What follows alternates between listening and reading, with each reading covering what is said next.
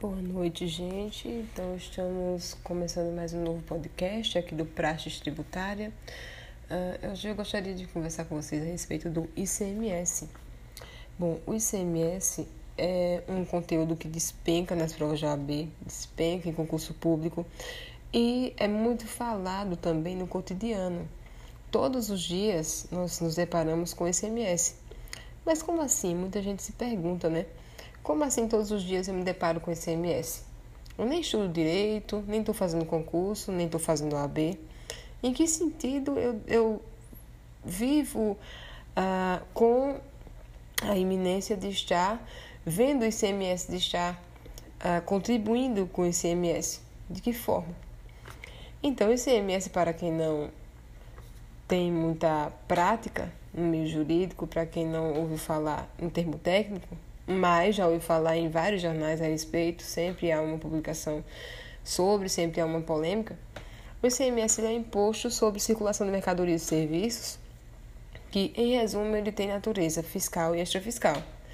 O fato gerador desse tributo, ou seja, o fato gerador que faz com que exista esse ICMS é a circulação das mercadorias. Como ele é um imposto, um imposto que incide dessa circulação de mercadorias, mesmo que se tenha iniciado no exterior, uh, esse ICMS ele é muito discutido porque tudo que nós compramos, desde uma bala de centavos a um, uma geladeira, ao que quer que seja, existe esse ICMS embutido. É, ele incide sobre prestações onerosas também de serviços de telecomunicação, prestação de serviço de transporte intermunicipal, interestadual, desembaraço aduaneiro de mercadoria, tipo a gente compra mercadoria naquele site Wish, vem para o Brasil, muitas vezes é taxado, então essa, entre essas taxas o ICMS pode incidir também. Qualquer bem é importado do exterior, também tem essa é, incidência do ICMS. Uh, o simples fato de uma mercadoria sair ou deslocar do mesmo estabelecimento comercial não caracteriza o fator gerador. Tem que essa mercadoria estar havendo uma circulação, tipo de um estado para o outro, um município para o outro.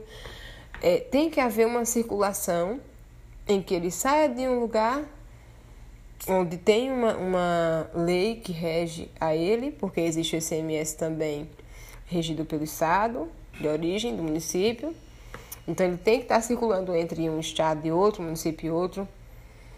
Isso porque a circulação trata-se, na verdade, de uma situação jurídica, isto é, deve haver a transferência da titularidade.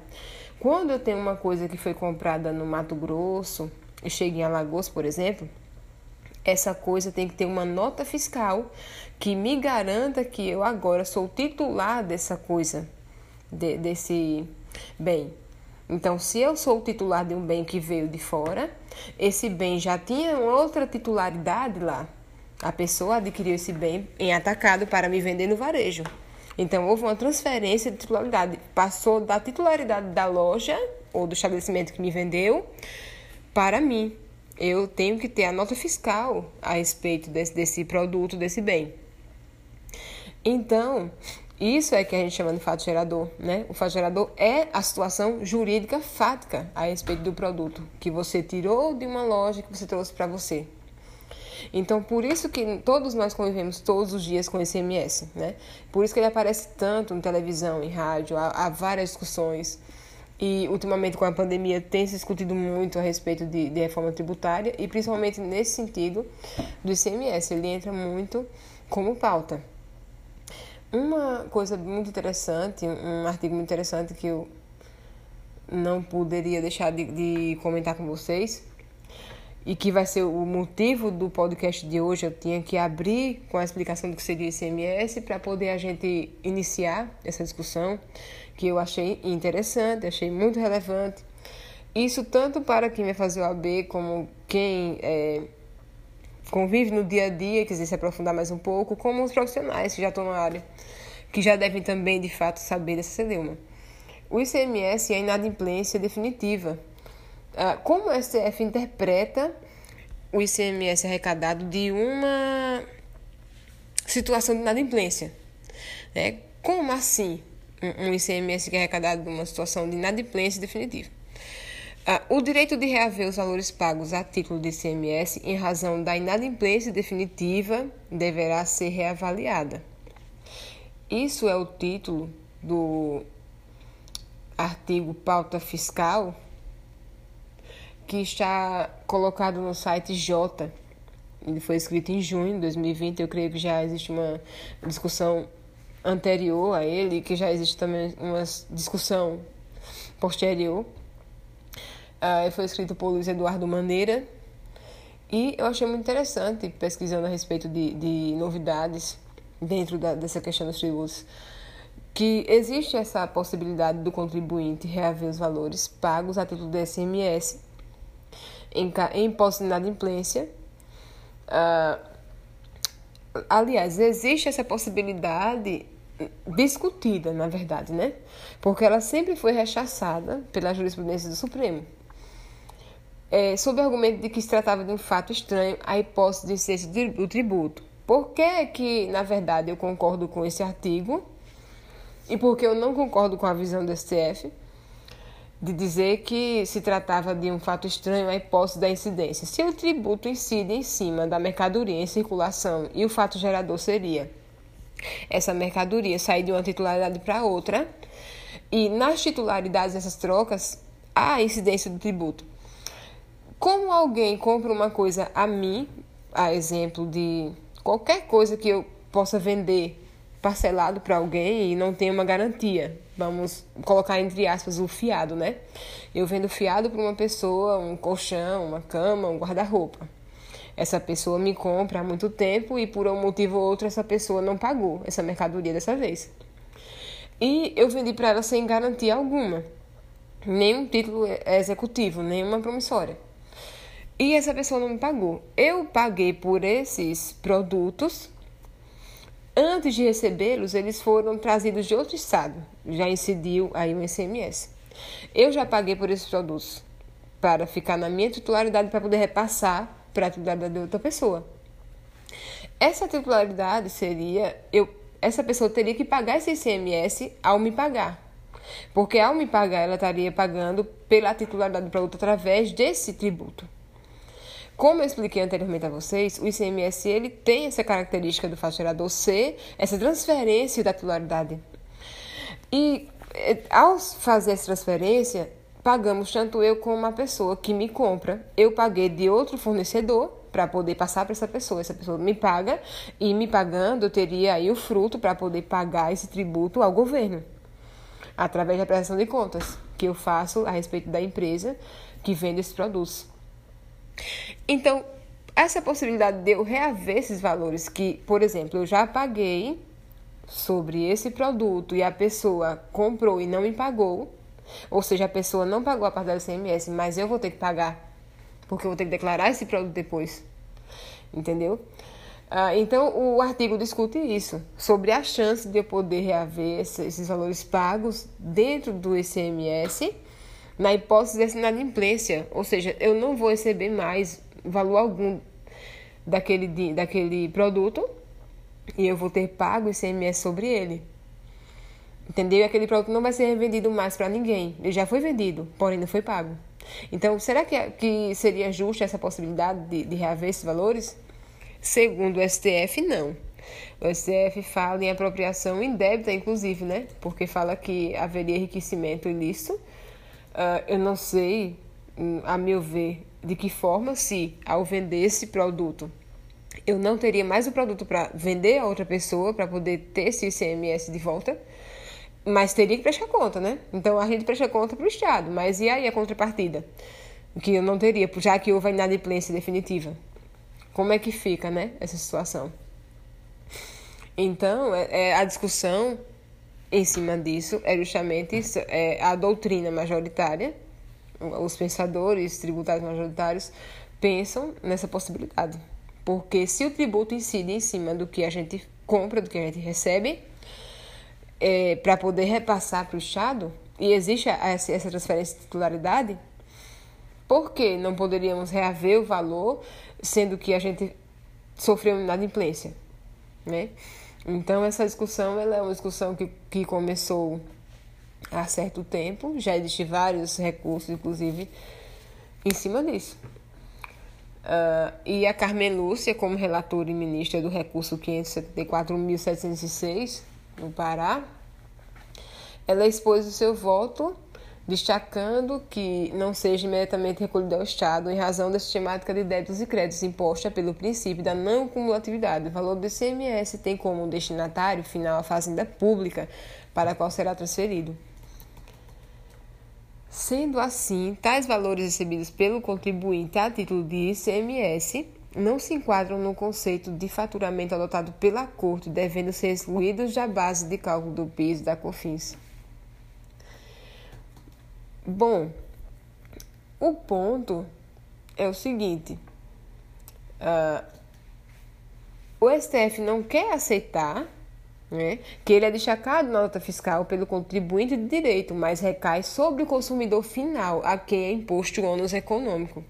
Quando este, consumidor, paga pelo serviço ou pela mercadoria, o ICMS acaba por transitar pela contabilidade do contribuinte de direito, sem implicar receita ou faturamento, para posteriormente ser inevitavelmente transferida aos cofres públicos. Ou seja, quando eu compro alguma coisa e eu pago, não sou só eu que estou pagando o ICMS por aquele produto ao fornecedor, mas, no caso, eu, consumidor final. Mas quem me passou, o contribuinte, que seria o dono da loja que me passou o produto, ele também repassa ICMS quando adquire a titularidade desse produto pelo fornecedor. Então, existe aí uma cadeia. E quando a gente faz inadimplência, quando a gente não paga pelo produto, independentemente, o, o contribuinte vai ter que repassar esses valores para o governo, para o Estado, para o cofre público. E, independentemente de qualquer coisa, a possibilidade de reaver esses valores seria como se fosse uma compensação ao menos, porque ele já perdeu o valor do produto, ele já deixou de receber esses valores como a título de lucro e ainda por cima perder esses valores pagando o ICMS, né, pagando aos cofres públicos. Então, é, seria mais ou menos uma tentativa de não perder tanto, né, já que já se perdeu o valor do produto e o lucro, né, Interessante é que apenas se cogita o crime de apropriação indébita quando se está diante da apropriação de coisa alheia que tem posse ou detenção, segundo o artigo 168 do Código Penal. Ou seja, essa justificativa de ser apropriação indébita não recairia sobre essa tese do CMS. Por quê? Porque se a pessoa deu inadimplência, se eu inadimplico a loja, o, o fornecedor, o contribuinte, ele perdeu aquele valor. Eu não paguei para ele, ele não teve como oferir o ICMS daquilo ali. Então não teria como haver apropriação indébita. Então essa discussão é muito válida, é muito importante e eu creio que ainda vai dar muito pano para manga. É interessante que quem vai fazer OAB, quem vai fazer concurso, saiba que há essa discussão e que compreenda todo esse mecanismo, né? No sentido de que pode haver, haver alguma casquinha de banana na prova, Pode já haver alguma questão que já queira puxar para esse viés. Não tem nada definido ainda. Então é bom que se saiba que ainda é uma discussão, ainda é uma celeuma. Mas tem concurso público que cobra celeumas, cobra é, discussões, né? Algo mais aprofundado. Então é interessante que a gente já saiba que existe a discussão, até mesmo por uma questão aberta, de repente, uma questão oral, é, de alguns cargos mais elevados a nível do concurso. Então é bom que a gente se atente a, a essas discussões, a essas atualizações que existem acerca do direito tributário. A partir dessas conclusões, há algumas reflexões que precisam ser feitas a respeito de, de, valores pagos de ICMS e que posteriormente são inadimplidos de forma definitiva. A configuração de inadimplência do consumidor final significa que este nada pagou pelo que lhe vendeu a mercadoria ou lhe prestou o serviço, o contribuinte direito.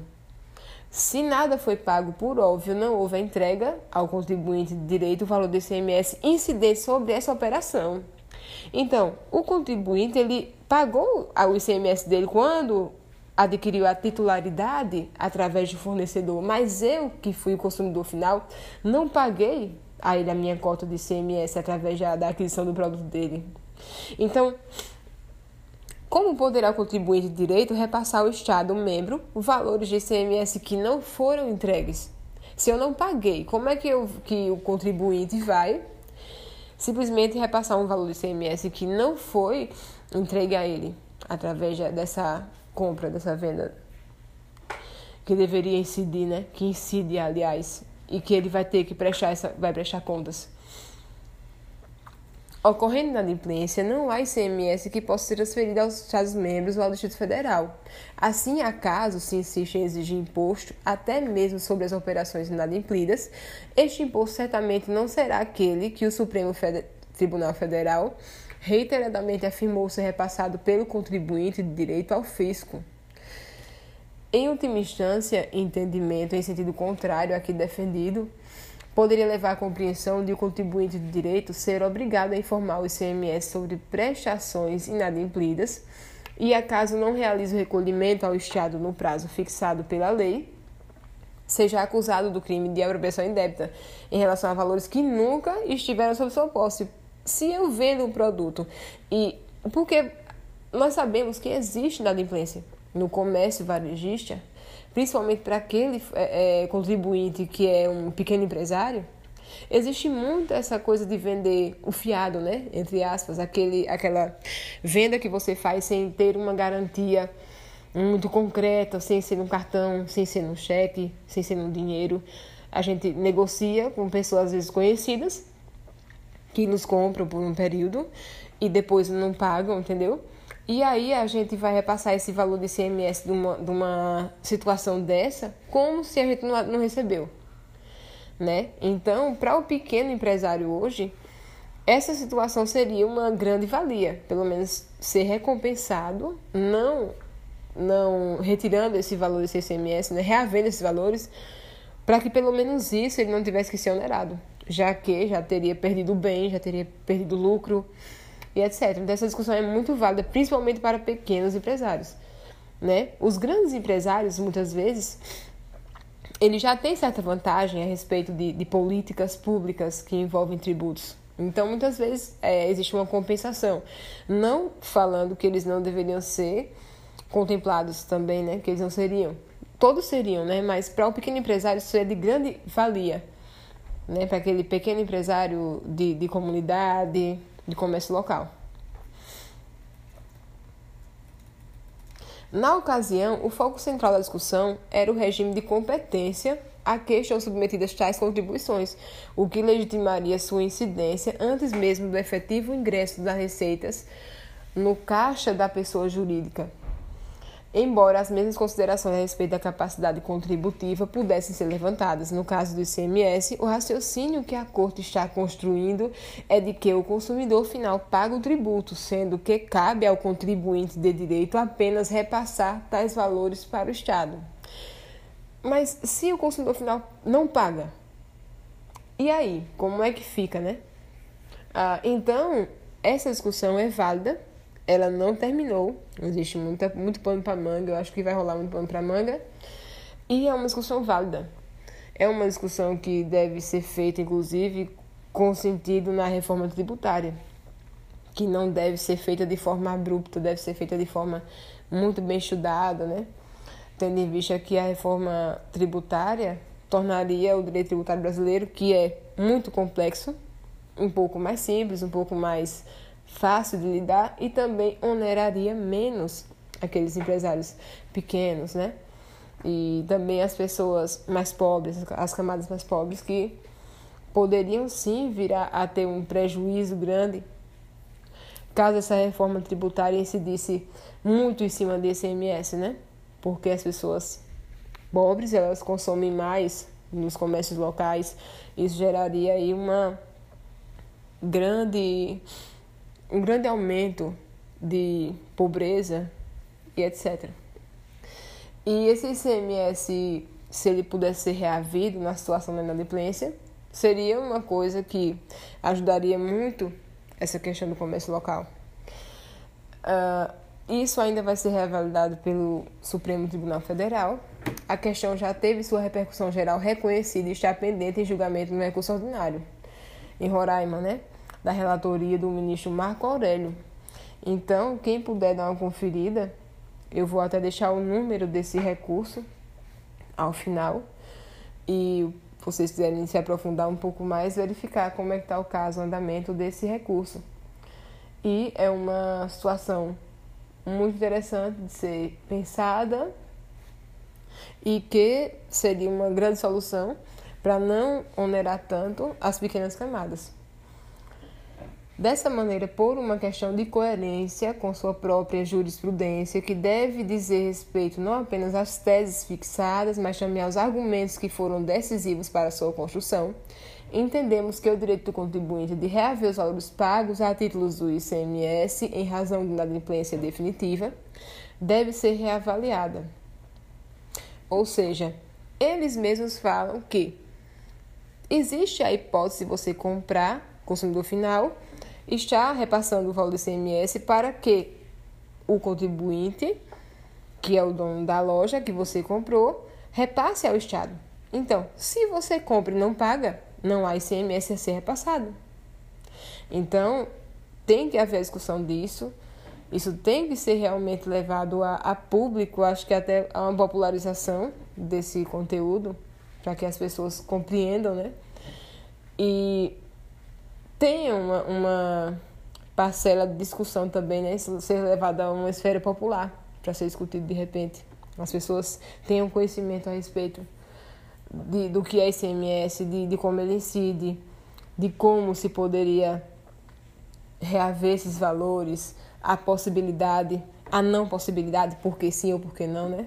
Tudo isso são coisas que deveriam ser discutidas por todos as pessoas deveriam procurar entender melhor a respeito do que convivem, do que pagam, de tudo, dos impostos, antes de criticar duramente ou antes de apoiar passivamente, né?